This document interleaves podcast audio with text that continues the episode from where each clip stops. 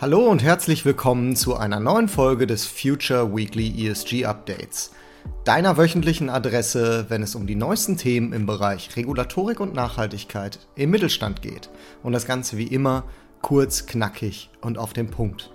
Und auch hier gilt, wenn du alles in geschriebener Form haben willst, klick einfach auf den Link zum Newsletter in den Show Notes und du hältst alle News bequem per Mail. So, dann lasst uns mal in diese Woche starten.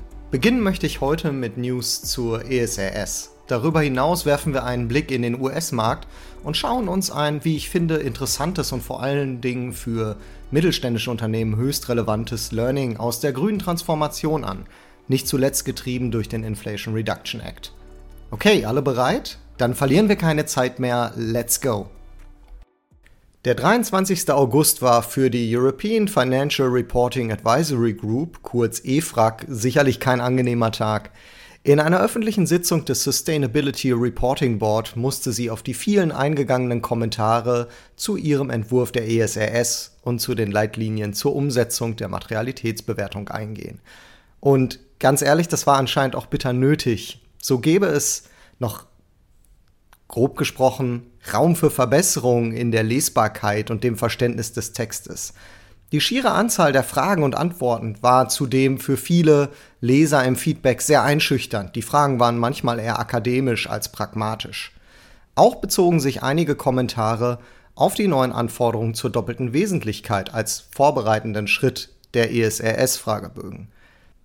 Konkret sei es verwirrend, dass die GRI-Richtlinien und der vom GRI empfohlene Materialitätsbewertungsprozess zwar als Inspiration und als Grundlage verwendet wurden, aber es dennoch sehr, sehr starke Abweichungen davon gibt. Und zusammenfassend wurde festgestellt, und dies wahrscheinlich auch ein wenig selbstkritisch, wir schreiben dieses Dokument für 49.000 Unternehmen, die keine Ahnung haben, was eine Wesentlichkeitsbewertung ist geschweige denn eine doppelte Wesentlichkeitsbewertung. Und sie haben noch nie eine GRI-Folgenabschätzung durchgeführt. Also müssen wir die Menschen an die Hand nehmen. Und ich finde, das ist eine total wertvolle Reflexion und sie ist auch, wie gesagt, bitter nötig. Aus eigener Erfahrung, hm, nachdem ich die über 280 Seiten gelesen habe, kann ich dem Ganzen nur zustimmen. Auch im Vergleich zu anderen Frameworks wie dem Klassiker GRI. Ein großes Problem sehe ich in der schieren Offenheit und den sehr theoretischen Fragen.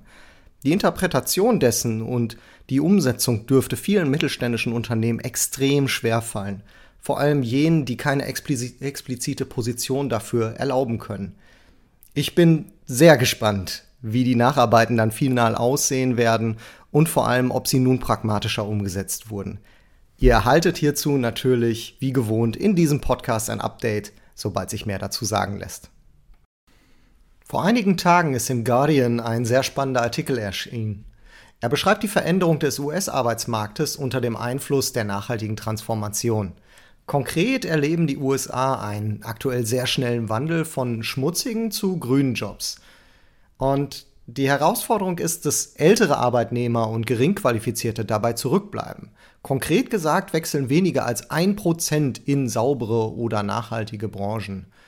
Die hinter dem Artikel liegende Studie der University of Pennsylvania zeigt das Problem vor allem für über 40-Jährige ohne Hochschulabschluss.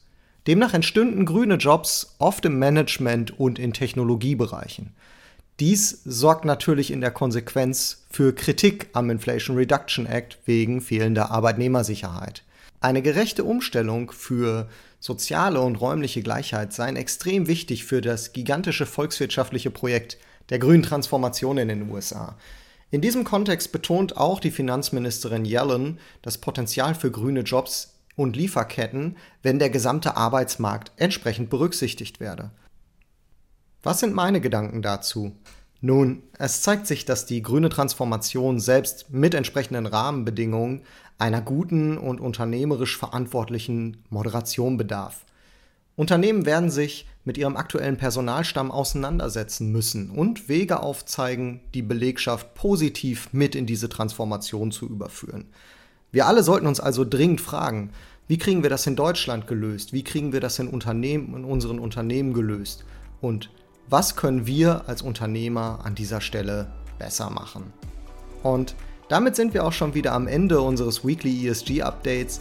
Ich bedanke mich bei euch allen fürs Reinhören und wünsche euch einen hervorragenden Start in die neue Woche. Euer Sebastian.